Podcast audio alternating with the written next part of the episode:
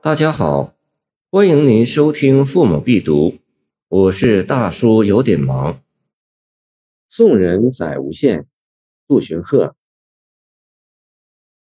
海涨兵荒后，为官何动情？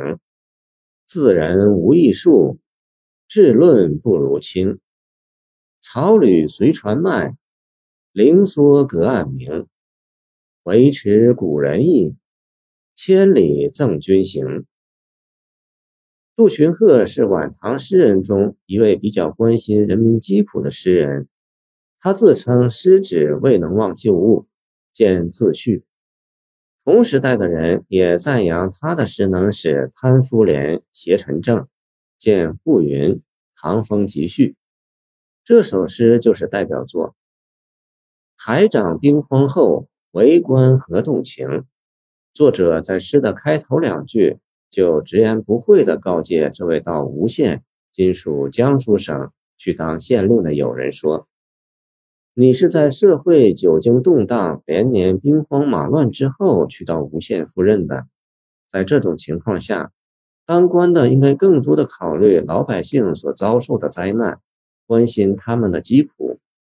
海长借沧海横流为患，比喻社会的动乱。”何动情是说应该动情，这个“情”字显然指的是对治下的百姓的关切同情之心。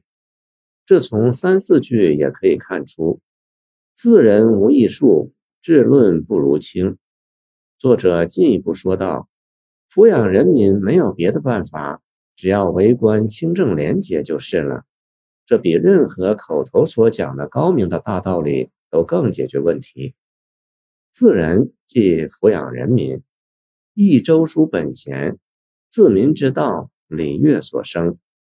作者化用词典，翻出新意，强调为官之清，以及廉政，乃是针对当时吏治的腐败黑暗而言。晚唐时代，朝廷内部以及朝廷与藩镇、藩镇与藩镇之间矛盾重重，英联祸结。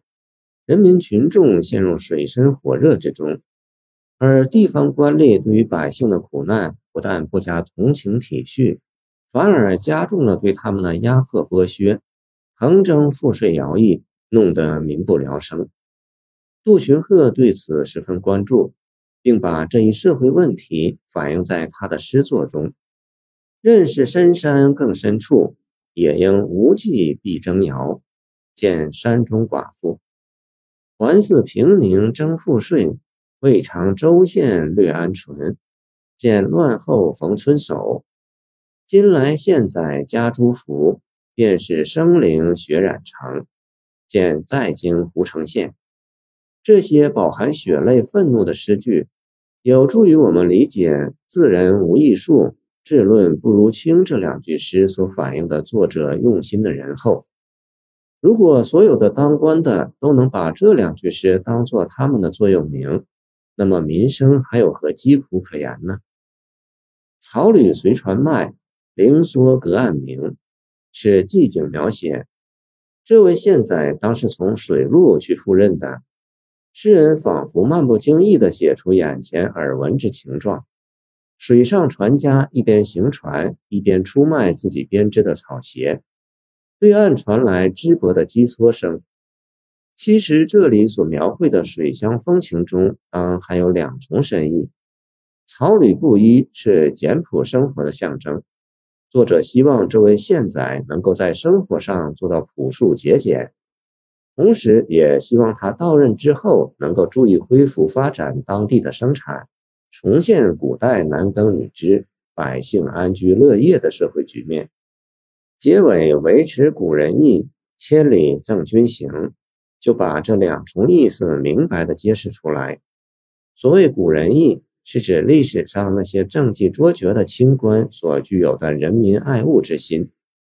作者的另一首宋人载德清诗中写道：“乱世人多事，耕桑或失时。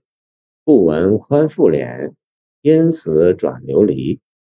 天意未如是。”君心无自欺，能依四十字，可立得清碑。也表达了同样的意思。